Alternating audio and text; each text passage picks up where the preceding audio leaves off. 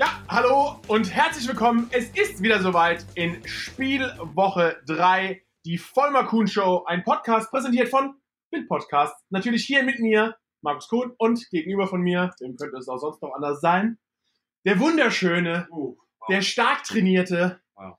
der großgewachsene, Okay, der bärtige. Ja, ja. Okay. Danke, danke, danke, danke, danke, ja. Wer denn? Ah, Sebastian, So, ja. achso, Sebastian Vollmer. Danke dir. Wie geht's dir? Bisschen müde vom Monday Night Football, aber sonst, Ja, sonst ganz. sonst alles Paletti. Ähm, wenn jetzt die, die, das Intro Ja. andersrum gewesen wäre, Ja, was hätte ich gesagt? was hättest du gesagt? Du sitzt hier vor mir. Kurze Hose, pink, lange Haare, auch sehr unrasiert, man. Also, Bist nicht ganz mit mir doch, ich bin, bin ja ja? obviously ein, äh, ein Freund des Barts. Ein, ein bärtiger Freund. Ähm, von daher, nö, passt. Ich glaube, dein, dein, äh, dein Papa Wäre ich so happy mit wäre mir? nicht so happy. Weil, weil unrasiert und kurze Hose und ja. Ja, glaube, Hose, egal. Ich meine gehört zu haben, er sagt, lieber, hätte ich lieber glatt rasiert. ja, tja, der hätte mich wahrscheinlich lieber glatt rasiert. Naja, aber so ist es halt. Bist doch ein bisschen K.O. vom Monday Night Football. Hatten ja, ja mal wieder ein, ein interessantes Spiel hier. Also die Chicago Bears Defense. Kann was, ne? Generationsdefense würde ich sagen. Eine der besten Defenses in der NFL. Ähm, Argument kann man immer bringen, wer ist der Beste und so weiter. Dann kriegt man sich halt irgendwelche Statistiken raus, um so ein Argument da äh, zu untermauern.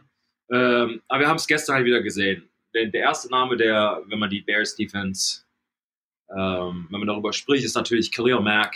Gestern hat auch wieder ein, ein, ein Wahnsinnsspiel gehabt mit zwei Sacks und weil im Prinzip, was auf Statsheet nicht vorkommt, ist allerdings auch ähm, den Druck, der er denn ständig hat und wie sich Case Keenum, der Quarterback der Redskins, wie er sich gefühlt hat. Man hat irgendwie gemerkt, auf einmal wurde er ein bisschen ängstlich und dann die Redskins hatten halt five Turnovers und ähm, ich glaube, das klar liegt an der Defense. Man Haha Clinton Dix hatte äh, zwei Interceptions, einen davon für, für einen Touchdown.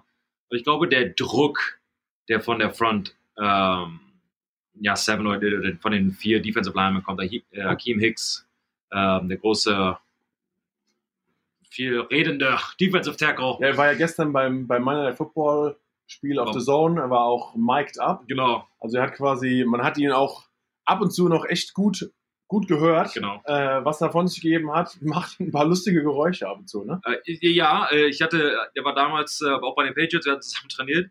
Wir hatten, waren am Freitag. Also äh, gehen wir gleich nochmal drauf eingehen, wie so eine Woche eigentlich aussieht. Aber nur ein bisschen vorwegzureifen. Dann am Freitag ist, ich sag mal, eher, äh, man spielt natürlich am Sonntag meistens und das Freitagstraining ist eher ist, mh, mental, eher, eher mental als physisch, sagen wir mal so, zumindest in, in den Spieleraugen.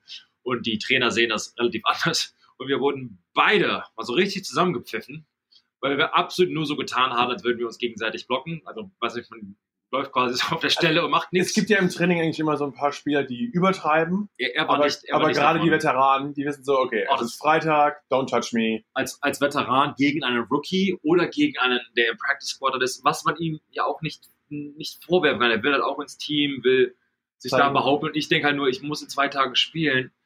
Lass mich doch einfach in Ruhe. Aber dann äh, ist es irgendwann ähm, doch ausgeartet. Dann haben wir so getan, als würden wir uns prügeln. Sah im Film ganz lustig aus. Aber man tut, was man kann, um in der NFL zu überleben. Markus, weiß nicht, reißt sich Sehnen. Ich tue nur so. Du machst nur so. Ich tue nur so. Ja, aber die, gerade die Freitage, äh, die kenne ich auch sehr gut, weil da hat natürlich kein Mensch irgendwie Lust drauf, groß, groß Action zu geben. Aber naja, die, ja, Bears haben gestern äh, mal wieder gewonnen, also jetzt 2-1. Die Division sieht schon ein bisschen, jetzt die NFC North sieht, sage ich mal, etwas ja, offener aus, nachdem natürlich die Packers führen das ja natürlich klar an mit, mit bis jetzt drei Siegen und keiner Niederlage. Ja. Sonst alle anderen Mannschaften zwei Siege, eine Niederlage, also da ist wirklich alles offen. Aber auf der anderen Seite Washington jetzt schon nach hinten gefallen, wieder 0 zu 3. Es gibt ja immer noch einige Teams, die wirklich ja, 0-3 hinten liegen. Ähm, bei manchen haben wir da ganz ehrlich nicht so dran gedacht. Wir haben vorhin schon drüber unterhalten. Eigentlich sind so die Broncos im Team.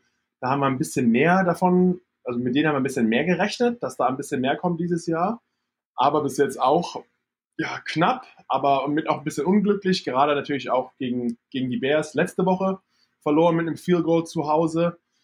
Also ja, da gibt's, bei denen sieht's nicht so gut aus, aber wie schon gesagt, andere Teams wie, wie Washington, Steelers, Dolphins, Jets, alle bis jetzt noch kein Sieg. Und Sebastian, wenn man mal in so einer Grube ist, ich, kennst du es überhaupt aus deiner Karriere mal 0-3 überhaupt jemals gespielt zu haben? Es ist natürlich schon extrem schwer, da überhaupt noch ein bisschen Sonnenlicht zu sehen am Ende des Tunnels. Ja, auf jeden Fall. Ich meine, bei uns war es halt eher erfolgsverwöhnt, muss man auch sagen. Ähm, wenn man mal, wir hatten halt 2-2 in die Saison gestartet und da war schon Gloom and Doom, heißt, alle sagen, alles ist vorbei, Patriots sind nicht mehr gut und, und alles mögliche, was dann halt alles passiert.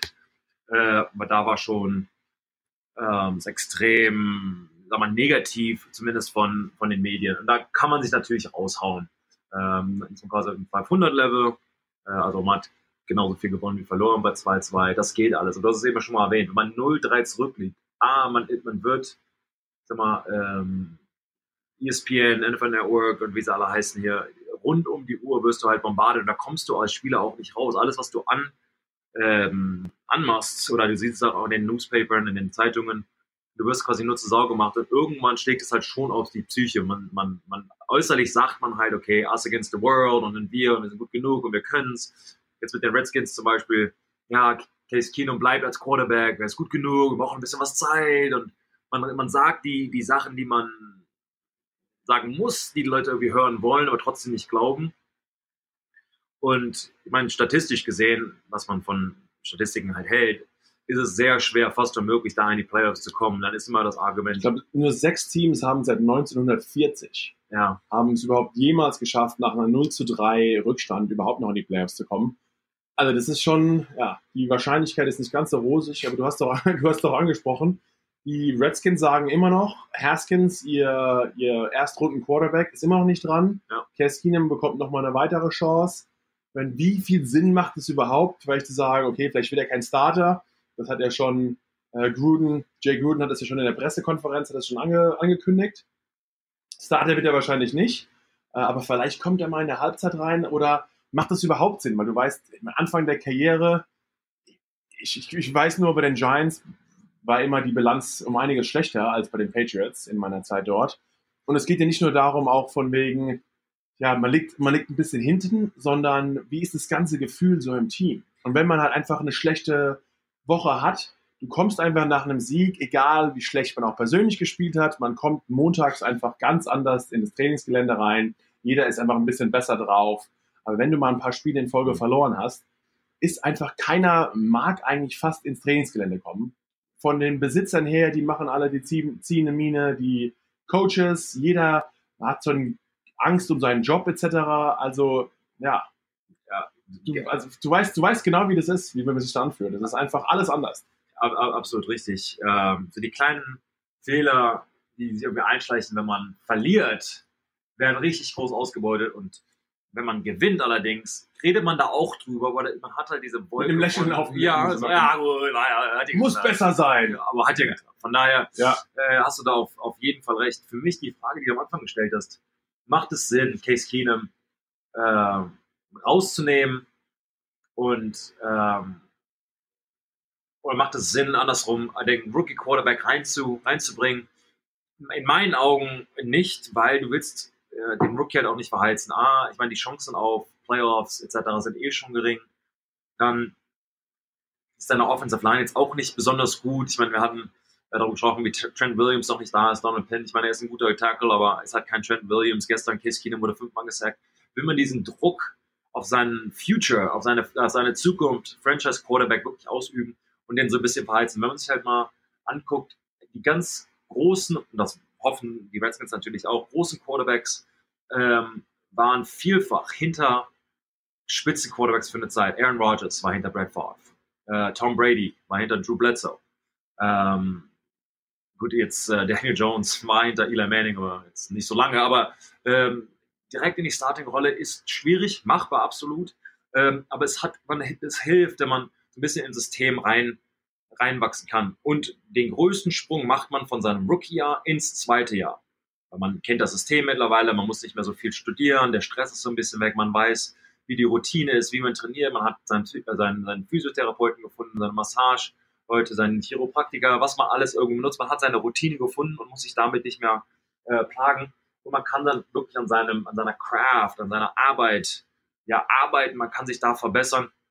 Und deshalb macht man da den größten Sprung. Deshalb für mich macht es halt Sinn, ähm, diesen Move erst zu machen, wenn äh, man quasi in die Offseason geht, dass man den dann einen Starter nennt und dann hat man alle Minicamps. Aber noch nicht mal ihm zumindest mal während der Saison ein bisschen Spielpraxis geben. Ich meine, er muss ja kein Starter sein, aber dass man sagt, okay, Case Keenum gerade bei, ich meine, das ist halt die Frage. Andererseits, das Spiel ist vielleicht verloren. Gib mir ihm dann eine Chance, zumindest du kriegst mal Spielerfahrung, oder ist es, hat das schon wieder so einen negativen Effekt, dass man sagt, dann lieber gar keine Spielpraxis und bereite ich im Training vor? Also es ist halt wirklich so ein, ja, so ein bisschen wäre, zweischneidig. Wäre, ja, das wäre meine Wahl. Ähm, einfach nur, ah, sagst du Case Keenum, du bist nicht gut genug, nix, dann bist du hier eh raus. Wir, also du zeigst ihm ganz klar, du bist nicht unser, unser Typ. Was dann auch wieder sich für die Saison an sich ähm, ja, negativ ausüben kann. Bis jetzt, gut, wenn du drei Spiele hintereinander verlierst, oder die ersten drei sogar, äh, kann es kaum noch schlimmer gehen. Ähm, aber ich würde ihm halt das ganze Jahr geben, dass er halt auch äh, mit den Leuten trainieren kann und einfach, dass er eine bessere Chance hat, ähm, erfolgreich zu sein. Bei Daniel Jones mit den Giants äh, hat dann auch Glück gehabt, dass er die gegen die Defenses, die er halt spielt, dass er da ähm, gut, gut rauskommen kann. Ich meine, wenn du, wenn du halt einen, einen Rookie da reinsetzt und du verlierst 40 zu 0, du kriegst gar nicht auf die Reihe, du, du ähm, wirst ganz viele Interceptions, du, vielleicht verletzt du dich noch, weil du ständig umgehauen wirst. Das schlägt dazu noch die Psyche und das kann, glaube ich, schon ähm, ja, das, das der, der Anfang deines deiner Karriere negativ beeinflussen und aus diesem Loch sich da selbst rauszugraben. Meiner Meinung nach äh, schwierig. Siehst du das irgendwie anders oder? Ja, ich glaube vielleicht die Frage, man gibt ihm zumindest ein bisschen Spielpraxis, weil du weißt, wir reden immer über diesen Game Speed, der ist schon natürlich ein anderer. Wenn du auf dem Platz stehst und in einer richtigen Spielsituation ausgeliefert bist, aber man weiß auch zum Beispiel, man kommt, es geht natürlich immer in diese Spielroutine. Also ich tat mir zum Beispiel auch immer schwer, gerade als Defense-Line-Spieler, entweder ist man ein Starter, äh, wo ich auch Glück hatte, da habe ich gleich von Anfang an das Spiel angefangen, dann weiß man, okay, die, zum ersten Mal kommt die Defense auf den Platz, du machst dich quasi warm. Bei den ersten äh, Snaps der Defense bist du direkt quasi an der Reihe und du kommst so ein bisschen in den Rhythmus rein. Wenn du so ein Rotational-Spieler bist, also erst nachdem quasi die Stammspieler mal eine kurze Pause brauchen, reinkommen, dann kommst du ganz anders in den Spielfluss rein und musst dich immer wieder auch warm halten an der Seitenlinie. Und dann stelle ich mir vor, ein Haskins kriegt dann vielleicht irgendwann zur Halbzeit, bekommt er ja die Möglichkeit, ist aber nicht ganz warm gemacht und man, man ist einfach in anders im Spiel auch drin. Genauso, wir haben uns gestern beim Spiel auch gesehen, wenn du manchmal als sechster Offense-Line-Spieler, was du, glaube ich, im College schon ein paar Mal machen musstest in deinen ersten Jahren, bist du da als extra Spieler drin, du bist nicht ganz warm, ich musste manchmal als Defense Tackle auch, oder war immer meine Position, der, der rechte oder linke End in der Field Goal Protection Unit beim Extrapunkt oder beim, beim Field Goal. Und dann habe ich manchmal am Ende des Spiels, war die Offense mehr auf dem Platz, ich war ein Rotational-Spieler und dann stellst du dich auf einmal auf und musst quasi kalt drei Männer annehmen, die dich versuchen zu überrennen.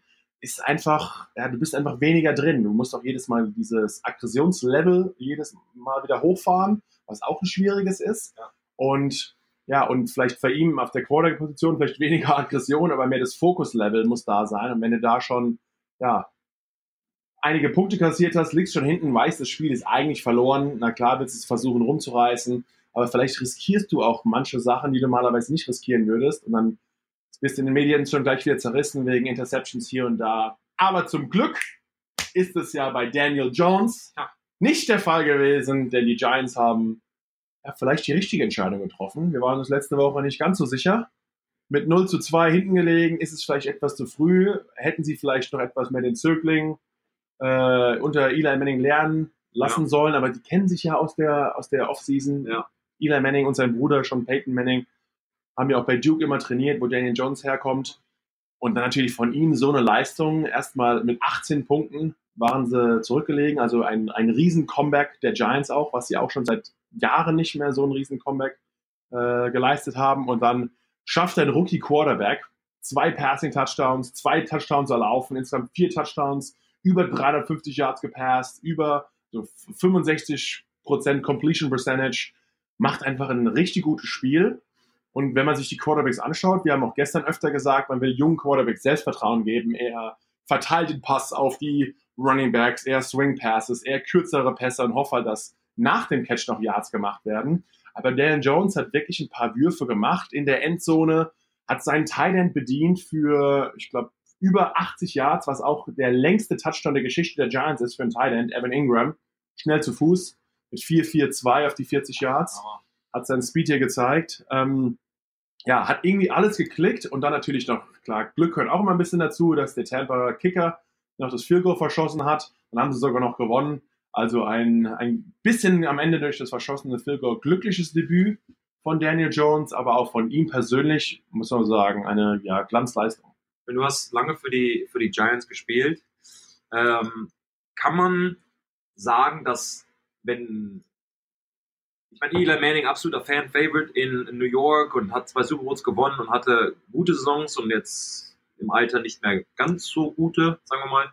Kann es sein, dass sowas electrifying ist? Kann es sein, dass ähm, sich auch in, in, dem Gebäude, dass man halt irgendwie einen neuen Mut schöpft oder neue, ähm, sag mal, Energie? Kann das so ein bisschen das Leben wieder zurückrufen äh, ja. in das Team? Ja, also was man nicht vergessen darf, als ich bei den Giants angekommen bin, da haben die, die Giants gerade den Super Bowl gewonnen. Ja. Also jeder hat Eli Mannings Performance gesehen gegen eine wahnsinnig starke Patriots-Team. Äh, Und jetzt ist es auch schon wieder, ja, fünf, sechs, sieben, sieben Jahre her. Und da darf man nicht vergessen, dass, wenn man sich das Roster der Giants anschaut, ist nur ein Spieler noch im Team und das ist Zach Diossi, der Longsnapper der Giants der auch, äh, ich glaube, seit 2004 oder 2005 bei den Giants ist. Eli ist irgendwie seit 2000 bei den Giants, also auch schon seit Jahren und Jahren. Und die sind, er ist der einzige Spieler in dem Team, der wirklich so diesen, dieses Primetime Eli überhaupt mal erlebt hat. Ein Eli Manning, der das Team zu zwei Super Bowls geführt hat, der die Playoff-Spiele gewonnen hat. Riesige, ein Playoff-Sieg gegen die 49ers, wo eigentlich keiner geglaubt hat, wo die sehr gut waren, wo sie danach den Super Bowl gewonnen haben. Und keiner von diesen jungen Spielern, neuen Spielern, kennt eigentlich Eli.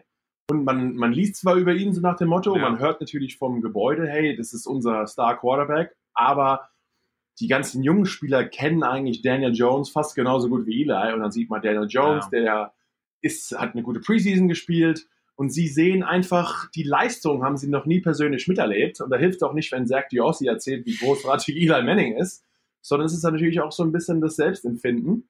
Und ich glaube, da geht es natürlich eher bei dem Team, wo eigentlich keiner so wirklich Eli Manning kennt, ja. willst du vielleicht lieber jemanden aus den eigenen Reihen haben und deswegen, und du weißt, eine Veränderung bringt immer viel mit, auch man sieht auch einen Quarterback, der ein Star ist und seinen Job verloren hat, dann denkt man vielleicht auch, oh, wenn der seinen Job verliert, vielleicht ja. geben sie einem anderen jungen Spieler eine Chance auf meiner Position, man weiß es auch nicht, gerade in dieser Liga. Also ich glaube, dass einfach das so ein bisschen das Team schon nochmal auf jeden Fall an, anfeuert, aus verschiedenen Gründen.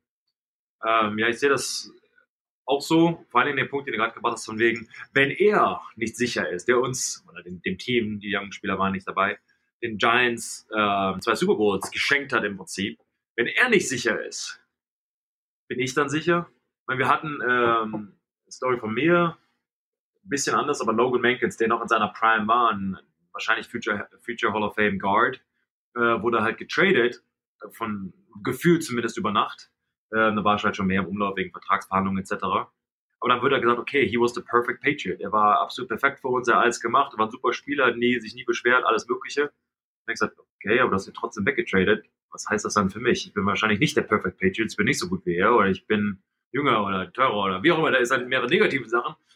Was machst du denn damit? Ja, Eli's Bruder, genau, Peyton Manning auch. Der Colts Größe und dann ja. waren die Colts muss, Andrew Luck musste gedraftet, war klar, muss an der ersten Stelle eigentlich gedraftet werden, dieses Riesentalent. Ja. Dann bekommt er zu den Broncos. Also in dieser Liga ist einfach keiner sicher. NFL, not for long. Genau. Und egal wie gut du bist, es ist immer, what have you done for me lately? Also ja, es ist uns absolut. egal, ob du uns zwei Super Bowls gegeben hast, was war letzte Saison, was war letztes Spiel, was war eigentlich der letzte Spielzug am Start. Also, ja, da, ich, also wie schon gesagt, Haskins werden wir, glaube ich, eher noch nicht sehen. Ja. Danny Jones sehen wir und die zwei Teams treffen sich ja auch nächste Woche. Die Redskins müssen zu den Giants. Giants kommen gerade ja, von einem guten Sieg, fühlen sich wahrscheinlich um einiges besser und versuchen zumindest mal etwas den Anschluss in der Liga zu finden und dann auf die 500-Bilanz, von der du auch vorhin gesprochen hast, 2-2 zu kommen. Ja. Und die Redskins versuchen es natürlich noch mehr in die Pfanne zu hauen mit 0 zu 4. Ja, ich meine, Jake Gruden, der Head Coach der Redskins, ähm, ich meine auch jetzt seit sechs Jahren da und eigentlich nichts gerissen. Ähm, irgendwann, was sie halt hier nennen, den Hot Seat, äh, kann dann auch sein, dass er seinen Job halt irgendwann verliert. Die Frage ist, bleibt er halt noch durch die Saison über oder wird er halt entlassen und jemand anderes übernimmt äh, die Aufgabe des Head Coaches, weil ich meine, mitten in der Saison einen neuen Head Coach zu finden, von außerhalb zumindest. Weil die Guten Sind die, also Haben einen Job. Haben einen Job, genau. Und die anderen, die gefeuert werden mitten in der Saison, willst du wahrscheinlich auch nicht haben. Ja. Weil die NFL ist halt so eine riesen Bruderschaft und es ist so ein großes Recycling-Unternehmen. Bist irgendwie für die Jets nicht gut genug, dann gehst du zu den Patriots à la Bill Belichick und auf einmal machst du da dein Ding oder keine Ahnung. Und auch die Coaches kennen sich ja untereinander unge Genau. ungemein. Von wegen, ja, okay, wenn du da gefeuert wirst, ich hole dich rein. Genau. Wenn du eines Tages einen besseren Job kriegst, hol Genau. du mich dafür rein. Also es ist schon sehr nicht immer, immer dieselben Leute. nicht die- was du weißt, sondern wen du, wen du kennst, so nach dem Motto. Auf jeden Fall. Ähm, ein anderes äh, Topic wäre zum Beispiel ähm, die Eagles gegen die Packers, die jetzt äh, ja, Thursday Night Football spielen. Heißt, einer kurzen Woche ähm, ja, an den Start gehen. Markus, da würde ich gerne mal drüber mit dir reden, was es heißt, ähm, ja, Sonntagabend ein Spiel zu spielen. Du gehst nach Hause als entweder Away-Team oder Home-Team. Ja, und dann geht es direkt weiter äh, an einem Donnerstag. Und äh, kannst du mich da mal durch deine Woche führen, die kurze Woche, und dann erzählen wir vielleicht danach mal über, was eine reguläre Trainingswoche heißt und wie man sich da halt auch fühlt. Und vielleicht haben wir die ein oder zwei äh, funny Stories aus dem Weight Room oder wie man sich quasi vorbereitet. Ja, also ich, ich glaube natürlich erstmal, die Eagles haben die ihre, ihre Saison nicht ganz so angefangen, wie sie wahrscheinlich selbst gedacht haben. Bis jetzt nur ein Sieg und der war gegen die Redskins, die wir gestern gesehen haben, nicht ganz so prickelnd spielen zurzeit. Und dann natürlich haben sie gegen zwei Teams, die etwas besser dastehen, die Falcons und auch gegen die Lions letzte Woche verloren. Da mussten sie nach Detroit reisen, sind äh, nee, haben zu Hause, haben zu Hause Detroit empfangen und also es ist schon schwierig, in Philadelphia zu gewinnen. Da hat, ja, haben die Lions ja eine gute, eine gute Vorstellung gezeigt. Bis jetzt auch noch ein Team, das ungeschlagen ist, obwohl sie ja einen Unentschieden gespielt haben in der ersten Woche gegen die Cardinals. Ja. Müssen jetzt ran gegen die Packers, die un undefeated sind. Und dann schon, ja, man spielt zu Hause und muss reisen. Und du bist Montag, hast sonntags dein letztes Spiel, bist natürlich nach einem Footballspiel komplett im Eimer kommst dann montags ins Trainingsgelände. Normalerweise ist montags immer ein gemütlicher Tag. Dienstags ist ja eigentlich der freie Tag offiziell. Und dann ist die normalerweise Spielwoche. Mittwoch ist das härteste Training. Man bereitet sich so auf den First und Second Down vor. Donnerstag ist eigentlich eher die Third Down Situation. Und dann war bei uns am Freitags meistens immer die Short Yardage Situation, Goal Line, weil man wusste eigentlich ganz genau, während der Saison wird das eh nicht live trainiert. Also live heißt immer, das sagt man auch im Training, ich weiß nicht, wer schon mal Hard Knocks geschaut hat, ist das Drill live? einfach, können wir uns gegenseitig so anpacken, wie wir es auch im Spiel machen würden, oder ist es eher so ein bisschen geschmust? Gut, bei den äh, Offensive Linemen und Defensive Linemen, die gehen eigentlich immer hart. Das ist, glaube ich, eher dann, ob der Running Back getackled wird. Äh, mit der Quarterback wird im Training, auch wenn es live ist, nie angefasst. Äh, das Risiko ist da halt so. Ich glaube, es ist eher frustrierend nach dem Motto, wenn Markus Kuhn sagt, okay, ja, I got you, und der Running Back sagt, nee, ich hätte dich ausgejuckt und so weiter. Diese De Debatte kannst du normalerweise halt nur lösen, wenn du halt wirklich 100% gehst oder den umhaust oder eben nicht. Und, Äh, und samstags wird eigentlich gereist dann, also Ja. entweder fliegt man auswärts, wo man dann nochmal Training hat vorher, bevor, man. Äh, hatten wir, wir hatten nie einen Durchlauf samstags noch. echt? Wir hatten samstags, oh nee, stimmt doch gar nicht. Nee, Walkthrough, stimmt, vor dem Ja. Reisen. Genau, du kommst an ins Training, Walkthrough, wird geduscht und dann haust du ab. Genau. So Ja. war's, genau. Stimmt ja so lange her, schon wieder vergessen. Ähm, aber so ist natürlich im, im Vergleich, und am Sonntag wird wieder gespielt, aber im Vergleich dazu ist die kurze Woche, ähm, du ja, bist sonntags fertig und musst jetzt im Vergleich der Eagles mittwochs eigentlich schon wieder einsteigen und losfliegen. Also du hast eigentlich nur Montag und Dienstag, um dich hier auf das neue Spiel vorzubereiten. Und dann geht's natürlich das reine, das, das Physikalische, da geht's ein bisschen weniger drum, sondern wirklich um die mentale Vorbereitung. Ja, auf jeden Fall. Du hast, ich meine, wenn man sich das mal vorstellt als Spieler, du kommst Sonntag irgendwann nach Hause, wenn es ein Away-Game, Cross-Country-Game ist, kommst halt auch erst um 6, 7 Uhr morgens nach Hause, steigst auf den Flieger, wirst bewertet für das Spiel, das du gerade absolviert hast. Äh, Die Coaches haben nicht geschlafen, sondern dir die Noten quasi aufgeteilt. Du als Spieler schläfst zwei, drei Stündchen, bist wieder da, du trainierst irgendwie äh, im Kraftraum, ähm, hakst du das vorherige Spiel ab und beginnst halt schon mit der Vorbereitung fürs nächste Spiel, wie Markus eben schon angesprochen hat. Und dann ähm, gehst du, relativ kurzer Tag, bist wahrscheinlich so um 4, 5 Uhr zu Hause. Aber dann halt Dienstag äh, geht es quasi schon los. Also Denn normalerweise dein freier Tag ist dann halt dein härtestes Training. Normalerweise ist das dann halt ohne Pads und ist auch eher ein Walkthrough, weil die meisten Leute sich halt echt kaum bewegen können. Vor allem halt die großen, starken Offensive und Defensive Lineman. Ich meine, es gibt Situationen, weiß ich, du kommst halt nach Hause und du wohnst halt im Haus mit einem Stockwerk quasi, also wo du ein, zwei äh, Treppen laufen musst. Und das dauert halt erstmal was, weil du dich halt nicht bewegen kannst. Deine Knie sehen aus wie Fußbälle, deine Knöchel machen irgendwelche komischen Quietschegeräusche. Weiß nicht, Kopf dröhnt, du hast so blaue Flecken überall, Fingernägel sind ausgerissen und denkst halt, cool, 36 Stunden. Geht's weiter. Geht's wieder los, Das, alright. das nächste Battle. Und äh, da kommt es halt wirklich drauf an, wen du halt äh, vor dir hast. Und das kann halt äh, Khalil Mack sein, den du blocken musst. Und das kann halt auch jemand anderes sein, wo du halt denkst, okay, wird halt nicht ganz so anstrengend. Ähm, aber du versuchst halt alles, um dich irgendwie wieder fit zu machen. Und darum geht's. Aber das große Problem ist halt, ähm, die Coaches manchmal wissen es halt auch nicht, wie sich die, die Spieler wirklich fühlen. Und trainiert muss halt trotzdem, bist halt trotzdem im Weight und musst halt trotzdem dein Benchpress, dein, dein Squats, dein Kniebeugen etc. halt alles machen. Und du willst halt auch über die, die, die Zeit, die Saison ist halt fünf, sechs Monate lang, halt auch deine Kraft nicht verlieren, dann in den Playoffs so schwach wie möglich sein im Prinzip. Ähm, Also gerade die Teams, die auch am Ende des Jahres eigentlich immer stark sind, Ja. sind auch die Teams, die wirklich konstant die Saison über noch weiter im Kraftraum auch Gas Ja. geben, weil wir geben, wir geben alles in der Vorbereitung, werden so immer natürlich vor der Saison bist du immer so stark wie noch nie und auch immer unverletzt, weil du hast doch keinen Kontakt, also relativ unverletzt. relativ unverletzt, dann hast du auch weniger Kontakt. Aber danach halt musst du dich auf einem gewissen Level, auf einem Pensum halten. Und du hast es angesprochen. Also der einzige Vorteil ist, dass beide Teams durch, durch dasselbe, genau, die müssen Ja. durch dasselbe durch. Aber diese ganzen Donnerstagsspiele ist für mich immer ein bisschen, klar, es ist cool, dass die Spielwoche nicht so lang ist, gerade für die Zuschauer.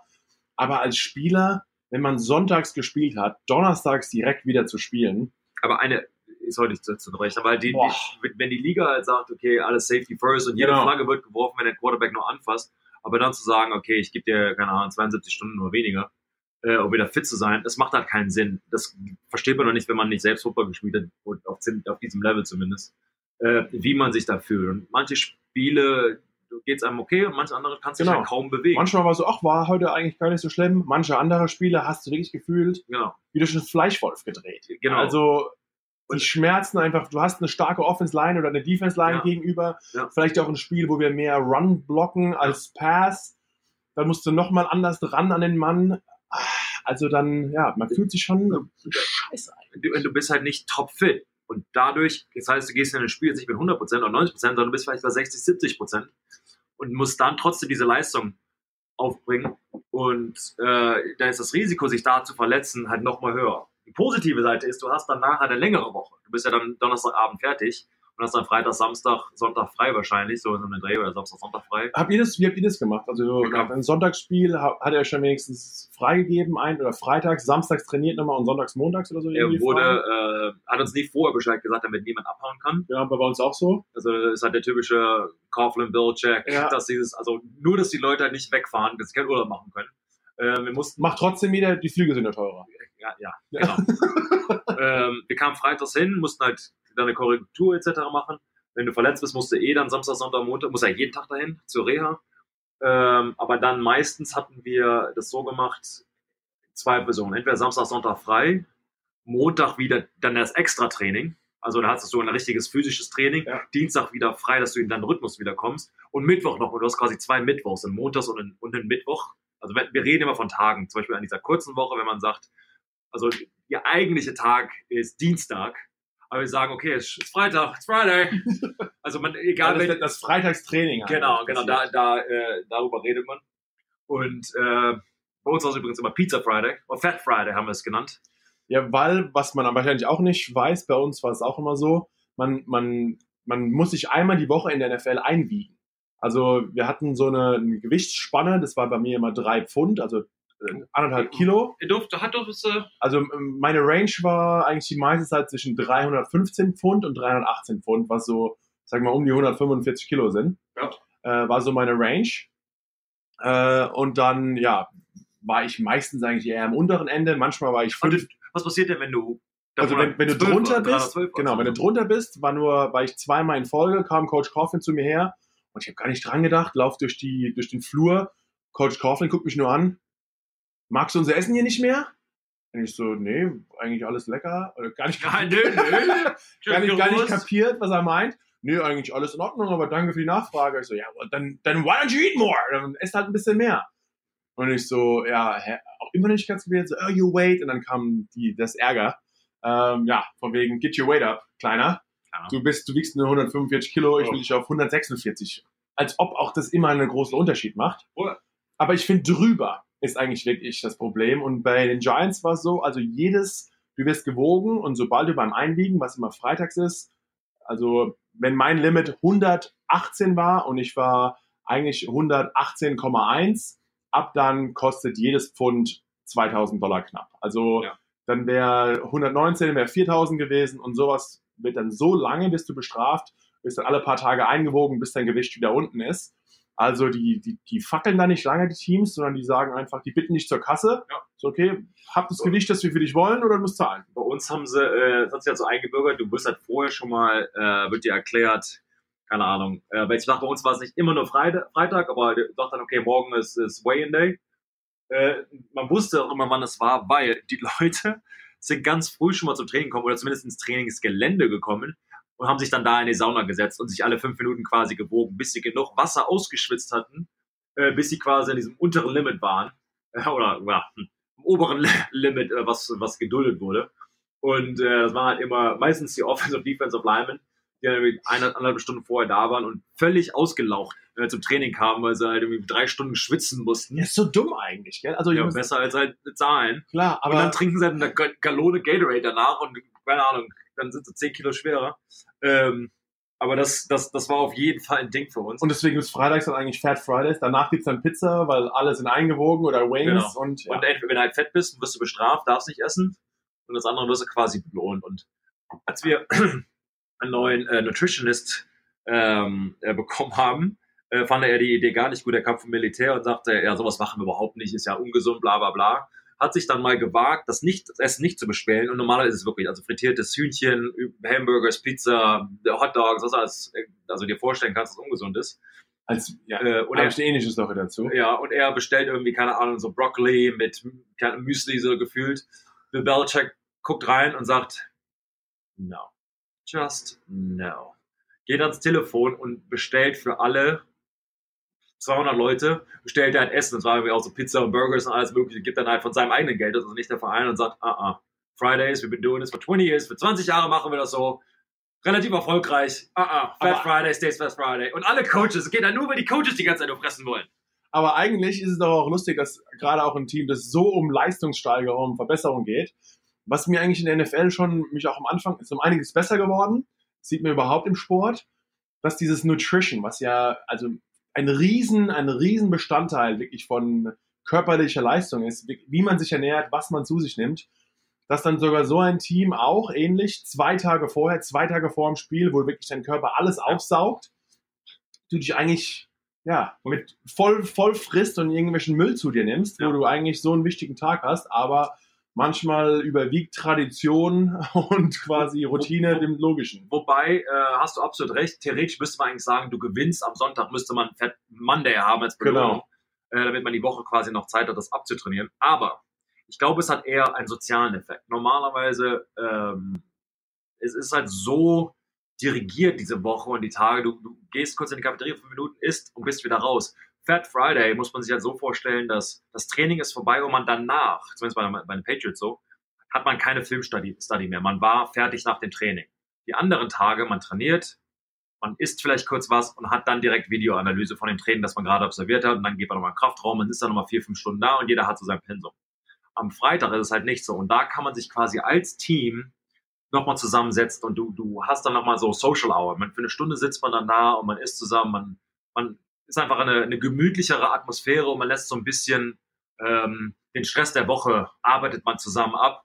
Äh, und dann geht man um drei, vier Uhr nach Hause und verbringt noch ein bisschen Zeit mit der Familie und die anderen Tage halt nicht. Also es ist, glaube ich, nicht unbedingt der Gedanke, fress dich voll, sondern eher verbringt So Zeit. Socializer. ein Genau, bisschen. weil zum Beispiel jetzt die Offensive Line ist immer zusammen, aber dann, weißt du, Fat Friday kann sich halt auch ein Tom Brady da hinsetzen und shooten the shit so ein bisschen, können uns halt austauschen, was los, wie geht's, bla bla bla. Und normalerweise, er ist da, guckt seinen Quarterback, Wide Receiver Analyse, ich gucke Ja.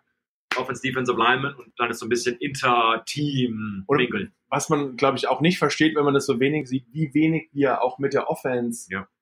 in der normalen Zeit überhaupt zu tun haben. Mhm. Also wir sind zwar ein Team, aber schon, du hast eigentlich zwei Mannschaften im Team, Ja. zwei Mannschaften und drei Typen. Ja. Die zwei Mannschaften sind Offense und Defense und die drei Typen sind Sind- der Longsnapper, der Punter und der Die Kicker. keiner mag. Die, weil die haben komplett ihren eigenen Schedule, machen ihr eigenes Ding. Die sitzen nur im Hottub. Genau. Wenn man die sieht, entweder essen die, da sitzen im Hottub und sagen, Stehen immer oh, zusammen so ohne sore. Helm und machen Äh, ihr Ding. Genau. Ja. Also die haben noch was ganz anderes.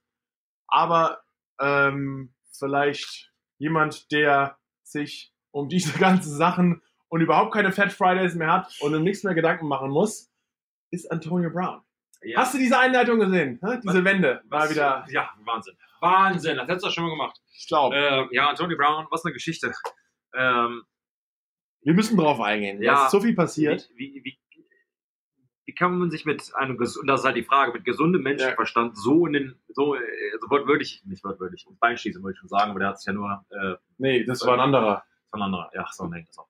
Ähm, er ist ja jetzt entlassen worden. Plaxico Burris von den Giants. War mal im Nachtclub und hat eine Waffe dabei gehabt und sich ins Bein geschossen selbst. Und dann strafbar gemacht, weil Waffen in New York. Ja. Naja, andere Geschichte. Gibt's, Andere auch. Gibt's aber auch. ähm, wenn die Patriots halt schon sagen, sie haben ihn verpflichtet und wussten mit dem ganzen Trara im, im, im, sag mal, in der Community, in, in, im Team selbst, also der Helm, ver, verkohlte Schuhe, äh, Füße, also, also, weiß nicht, Freezer Burn, also, ähm, war zu kalt, hat sich da Frostbeulen geholt. Äh, das ganze Theater drumherum, aber das Talent von Antonio Brown kann man halt nicht äh, bestreiten. Haben ihn dann geholt, dann kam die Anklage für, ähm, ja, ich glaube, es ist mittlerweile Vergewaltigung. Da kam halt auch noch nichts Offizielles raus. Das wird halt alles noch von der NFL untersucht. Und die Frage äh, ist dann, dann wurde eine Text oder eine SMS geschickt von Antonio Brown an einen andere, an eine andere äh, Accuserin oder äh, die die Klagen gegen ihn vorbringen möchte. Und darauf hat der Eigentümer Robert Kraft gesagt, äh, es geht mir jetzt zu weit, ähm, er ist raus. Und die Frage für Antonio Brown ist dann, wenn die, wenn sogar die Patriots sagen, mit dem können wir nicht umgehen, das Risiko ist mir zu hoch und den, den können wir nicht bändigen, sagen wir mal, ähm, ist es dann in ein, in Anführungsstrichen ein Todesurteil für Antonio Brown? Kann, wird ein anderes Team sich halt nochmal wagen, ihn anzustellen? Er von sich sagt ja selbst, ich höre auf zu spielen, ich habe 40 Millionen verloren oder nicht bekommen, je nachdem. Dann hat er nochmal äh, sich mit den Eigentümern Also angelegt. eigentlich hat er die 40 Millionen komplett verloren. ja, er hatte sie quasi noch nie. Ja. Es war zwar garan- garantiert, und das war so sein Punkt, und er sagte halt, ja, äh, Robert Kraft hat sich auch daneben benommen, aber ich meine, Antonio Brown, ihm wird vorgeworfen, jemanden vergewaltigt zu haben. Ähm, ich meine, Nochmal ein anderes Level. ja, ähm, und da hatten die Patriots dann halt jetzt irgendwann genug. Ich meine, er ist jetzt durch verschiedene, also Steelers, Raiders, Patriots sind jetzt durch Teams durchgelaufen, alle haben es irgendwie versucht, weil wie gesagt, das Talent in der NFL trägt einen sehr, sehr, sehr weit. Und wir sehen es immer wieder mit, mit Leuten, die ähm, Gefängnisstrafe oder die irgendwas Illegales auch gemacht haben. Solange du guter, guter Footballspieler bist, ähm, geben dir die meisten Teams nochmal eine Chance. Frage hier ist, werden sie es nochmal bekommen? Meine Antwort dazu wäre, ich glaube nicht, dass er, oder zumindest hat diese Wand vorgetragen und gesagt, okay, kriege ich, keine, krieg ich keinen Job mehr. Ähm, Habe ich ja gesagt, ich höre ja eh auf, von daher ist es meine Entscheidung, ich bin auch gut genug, so nach dem Motto. Auf der anderen Seite kommt ein Team an auf ihn und sagt, hey, ich gebe dir 55 Millionen, äh, spielst du wieder? Kann ich mir kaum vorstellen, dass er Nein sagt. Wobei ich auch glaube, dass kein Team ihn anfasst, bis ähm, ein Gericht hier in Amerika halt entschieden hat, ob er was gemacht hat oder nicht, bis das alles durch ist mit der Polizei etc. Ähm, siehst du das ähnlich? Siehst du da äh, noch ein anderes äh, Titbit? Ähm, ich würde gerne deine Meinung zu Tony Brown. Ja, also ich glaube einfach, man hat von ihm die bis jetzt viel gehört über, was sich eigentlich in dem Team selbst abgespielt hat. Also er war bei den Steelers gab es so richtige Aufruhren, dann war er auf einmal nicht beim Training, aber alles handelt sich noch ein bisschen um mehr oder weniger, was auf dem Feld passiert. Wir reden immer beim Football immer on the field oder off the field und on the field ist alles, was mit den Teams zu tun hat und mit der NFL an sich. Und da hat er einfach sich nicht richtig verhalten, jetzt sage ich mal bei den Steelers und dann natürlich bei den Oakland Raiders. Und jetzt fragt man natürlich, war das alles geplant? War das alles kalkuliert? Wollte er im Endeffekt doch zu den Patriots? Das sah mal kurzzeitig so aus, als wäre er doch der Schlaue gewesen. Und es würde alles genauso laufen, wie er sich das ausgemalt hat. Aber Hm. jetzt kommt natürlich auch, wenn man mal so mal auseinandergenommen wird, auch von der Presse, sucht natürlich die Presse noch weiter nach anderen Dingen und vielleicht andere Leute kommen auch mal hoch und sagen, hey, der ist eigentlich nicht nur auf dem Feld so ein komischer Kauz, da passiert auch noch ein bisschen was anderes abseits vom Feld Unter anderem bezahlt er ähm, seine manche Angestellte nicht. Er hat ja irgendwie in seinem eigenen Haus hat er Bedienstete, die er nicht zahlt und jetzt natürlich die richtig schlimmen Vorwürfe der Vergewaltigung von früheren Trainern etc. Also da sagen die Teams dann doch irgendwann, okay, es gab noch nichts. Also die Patriots in dem Fall haben gesagt, okay, bis jetzt kam einfach noch keine große Anklage, noch nichts Offizielles raus. Deswegen haben sie, hatten sie noch spielen lassen gegen die Dolphins. Aber dann kam halt wirklich diese Nachricht von ihm, wo wahrscheinlich die Patriots ihm nahelegen, hey, warte einfach ab, was passiert, mach einfach nichts weiter, dass die Situation noch verschlimmern könnte. Und daran hat er sich halt nicht halten können oder hat sich daran nicht gehalten. Schreibt dann eine SMS an jemanden, der ihn anklagt, was natürlich überhaupt nicht geht, wenn du schon in so einem, ja, in solchen Augen, in so einem, im Augenschein bist. Und ja, es ist einfach, es zeigt einfach mehr und mehr sein Verhalten. Und ich glaube, da sollten Leute in seinen eigenen Reihen, Drew Rosenhaus, wir kennen auch seinen Agent, ist auch so ein bisschen so eine zwielichtige Gestalt. Ähm, es passiert einfach zu viel Ungutes. Und du hast gesagt, ich glaube jetzt erstmal auch, dass kein Team ihn anfassen wird, bis das Ganze geklärt ist auf der Seite. Aber wir sehen auch andere Spieler, die noch schlimmere Sachen begangen haben. Wir haben es auf Video, mit Videobeweisen haben wir es gesehen und die sind trotzdem noch in der Liga und die spielen trotzdem noch weiter. Also das, man kann vieles machen, aber ich glaube, so ein, dieser letzte Strohhalm ist halt wirklich, mache nichts, was die Besitzer verärgert. Denn die Besitzer der Clubs, sind 32 Milliardäre, ein sehr harter Club und die halten schon alle zusammen. Die wollen natürlich alle diese NFL und diese Marke weiter nach vorne bringen. Und die halten schon sehr zusammen. Und wenn du mal so gegen auch einen respektierten Besitzer wie Robert Kraft, gegen so jemanden schießt, dann kann es natürlich auch schon sein, dass andere Leute sagen, hey, äh, vielleicht so nach dem Motto, wir sind eins, wir beschützen uns auch ein bisschen gegenseitig. Pech gehabt, egal wie gut du bist, dir zeigen wir es mal. Und da wird Antonio Brown auch merken, die 40 Millionen, die er hätte verdienen können, würden ihm auch noch gut tun, weil mit seinem Lebensstil, wir hören über viele Spieler, die noch mehr oder ähnlich viel verdient haben, die auch pleite gegangen sind. Also bei solchem Verhalten, ich sehe noch ein bisschen schlimme Zeiten auf ihn zukommen, leider Gottes, denn ja, er ist eigentlich ein super Spieler und das ist alles so selbstgemachtes Leid ein bisschen. Ja, auf jeden Fall. Aber ich meine, das liegt jetzt in, in der Hand vom, vom Gericht und müssen wir mal abwarten, was da halt passiert. Ähm, schwer zu sagen, absolut äh, schreckliche Situation für alle Beteiligten. Ähm, und schon ähm, ähm, ja, ein, ein, schweres Topic auch darüber quasi zu reden, das herauszufinden. Ähm, Markus hat es richtig angesprochen, der Lebensstil hilft mit, auch mit solchen Geldern wenig, wenn du ähm, ja so viel quasi ausgibst. Ich meine, ich kenne Spieler, die mit dem Rolls Royce vorgefahren sind, so Trainingsgelände in einer kleinen Stadt wie Foxborough. Ich meine, da kostet ein Auto mehr als die Häuser. Und denkst halt, ja, keine Ahnung, die Ohrringe kosten 500.000 Dollar und denkst, okay, also warum? Warum? Einfach nur warum. ähm, aber gut, äh, kann halt alles sein. Ansonsten, ähm, ja, ja äh, nochmal kurz auf die Patriots zu sprechen. Wir müssen ja auch ein bisschen auf nächste Woche mal vorschauen. Äh, wir haben natürlich ein paar Highlights wieder für uns. Ein Spiel, was wir schon gesagt haben, wo ich mich drauf freue, natürlich die Redskins, die Giants, wie ist Daniel Jones in seinem zweiten Spiel. Kansas City, weiter Mahomes, wahnsinnig gute Leistung. Er muss zu den Lions. Wir haben gesagt, die Lions sind ja eigentlich noch ungeschlagen nach ihrem Unentschieden. Ähm, wie sie sich da natürlich gegen Kansas City schlagen, ist eins. Und dann ja, die Bills, Patriots, beide Teams undefeated, mhm, ja. haben gegen, bis jetzt gegen Gegner gespielt, die, die nicht ganz so gut spielen. Also die Bills bis jetzt gegen die Jets, die Giants und die Bengals. Die Giants gerade glücklich ihr erstes Spiel gewonnen, die beiden anderen Teams noch mit 0-3, die Patriots gegen die Steelers, die Dolphins und die Jets bis jetzt gespielt und alle Teams von denen sind bis jetzt 0 und 3. Jetzt ja, heißt Bills gegen Patriots, beide Teams undefeated und eins wird 4-0 stehen und das andere wird ihren ersten, ihre erste Niederlage nach Hause holen.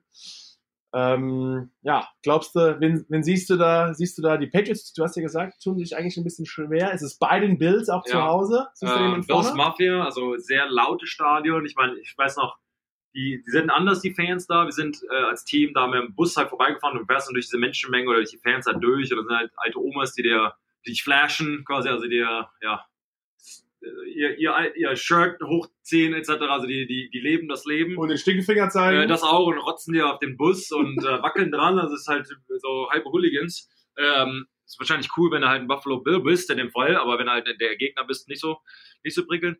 Ich würde sagen, ähm, einfach nur traditionsmäßig, ich glaube, dass die Patriots die beste Defense haben. Äh, ich meine, sie haben die Defense zumindest hat keinen Touchdown seit dem AFC Championship Game letztes Jahr zugelassen. Als auch richtig krass, nur letzte Woche halt gut war ein Interception und Muff Punt, äh, wo sie Touchdowns zugelassen haben. Äh, also nicht die Defense schuld. Das ist schon sehr, sehr, sehr beeindruckend. Und ehrlich gesagt brauchen sie es auch, weil jetzt gut mit Antonio Brown raus, mit Julian Edelman, ob er halt spielt, auch eine Frage. Ähm, der vielleicht beste Fullback in der Liga, Devlin ist an IR. Also nicht Jakob Johnson. Der vielleicht, das habe ich gesagt. Ah. Aber Aber. Jakob Johnson spielt jetzt, ist jetzt auch im Team, im aktiven Roster. Shoutout, Jakob. Ja, Respekt. Auch, auch sehr, ja, sehr cool, sehr, sehr, sehr coole Aktion. Wir wünschen ihm da natürlich nur das Beste. Äh, deshalb sehe ich die Patriots da noch ein bisschen vorne. Wobei, ich glaube nicht so 34-0 nach dem Motto wie gegen die, äh, oder 3 gegen die ähm, äh, Dolphins. Ich glaube schon, dass es enger wird. Äh, ich glaube, sie brauchen ein gutes Laufspiel. Und die Bills waren immer ein schwerer Gegner für die Patriots. Und das ist auch, ich meine, du, du kennst selbst, wenn man halt in derselben Division spielt und man sieht sich zweimal im Jahr, manchmal dreimal vielleicht mit den Playoffs. Man kennt sich halt so gut, man kennt die, die, die, die, die Codewörter, man kennt die Spieler in- und auswendig. Ähm, Zwei Siege, sage ich immer, gegen da nach Hause zu bringen gegen Division Rival ist wirklich schwer. Also man, eigentlich ist es immer, einen gibt man auf, einen gewinnt man, aber zweimal zu verlieren oder zweimal zu gewinnen, genau. ist gegen Division Rival schon sehr schwer. A- äh, absolut. Äh, von daher glaube ich schon, dass das äh, sehr knapp ausgeht. Und in meinen Augen werden die Patriots knapp gewinnen. Aber es kann wirklich anders, auch anders ausgehen. Ähm, wobei die Defense, glaube ich, wird sie für eine Weile tragen. Ja, also ich, man sieht natürlich beide Teams auch nicht gegen jetzt wirklich super Gegner gespielt. Wir haben es gerade gesagt. Aber die Patriots waren für mich einfach in ihren Spielen noch einmal dominanter. Und deswegen sehe ich ja auch die Patriots vorne, obwohl, wie schon gesagt, auch Bills Mafia bei verrückten Fans zu spielen auch kein leichtes ist. Aber ansonsten freuen wir uns natürlich auf nächste Woche natürlich, wenn wir zwei wieder unser Monday Night Football Spiel kommentieren auf The Zone. Dann haben wir zwei andere Teams, die auf jeden Fall auch eins von den beiden auf 0 zu 4 rücken wird und das andere, ähm, die Bengals gegen die Steelers, wird ihren ersten Sieg, na, wohl oder übel, Wohl oder übel, einer wird gewinnen. Oder unentschieden. Oder unentschieden. Das wollen wir mal nicht hoffen. Äh, nee, aber ich meine, da ist, ist natürlich auch, ja, die Defense der Bengals ist die 27. beste, um es positiv zu sagen. aber die, die Defense der Steelers ist 29. beste. Von daher auch beim Rushing. Also im Prinzip, ähm, ich sehe da die Bengals vielleicht ein bisschen vorne, jetzt auch mit der äh, Verletzung von Ben Roethlisberger. Ähm, das ist halt, wenn du so einen, so einen, so einen guten Spieler und, und Traditionsspieler, der dein, deine, deine, dein Team so lange angeführt hat und zum Super Bowl ähm, Sieg geführt hat, wenn der auf einmal weg ist, ich glaube, das ist schon ein, ein starker Hit für das Team an sich. Von daher glaube ich, dass die Bengals hier gewinnen, aber ähm, mal sehen, wie dominant das ein oder das andere Team wird. Juju wird irgendwie was rausreißen. Ich glaube, er wird den Steelers helfen. Bei den Bengals habe ich mir damals das Kreuzband gerissen, deswegen mag ich die Mag nicht. magst du gar nicht. Ich Die- mochte die auch nicht. Also das Allein die, die Trikots sind hässlich, das Stadion, die, die, die, aber die spielen halt echt brutal, aber auch dumm. und Also, man muss mal sagen, mit. Abstand die hässlichsten Cheerleader der Liga. Wow. Ähm, und ich würde sagen, damit beenden, Okay, damit genug gesagt für heute. und ich würde sagen, damit beenden wir mal wieder die Vollmer Kuhn Show. Hatte Spaß. Wir hören uns natürlich nächste Woche wieder, oder? Ich. Ja, ich bin, bin dabei. Wir sehen uns äh. Montag, Montag Monday Night Football und wir hören uns dann am Mittwoch einem neuen Podcast, Leute. Wir freuen uns. Attacke, bis nächste Woche. Ciao.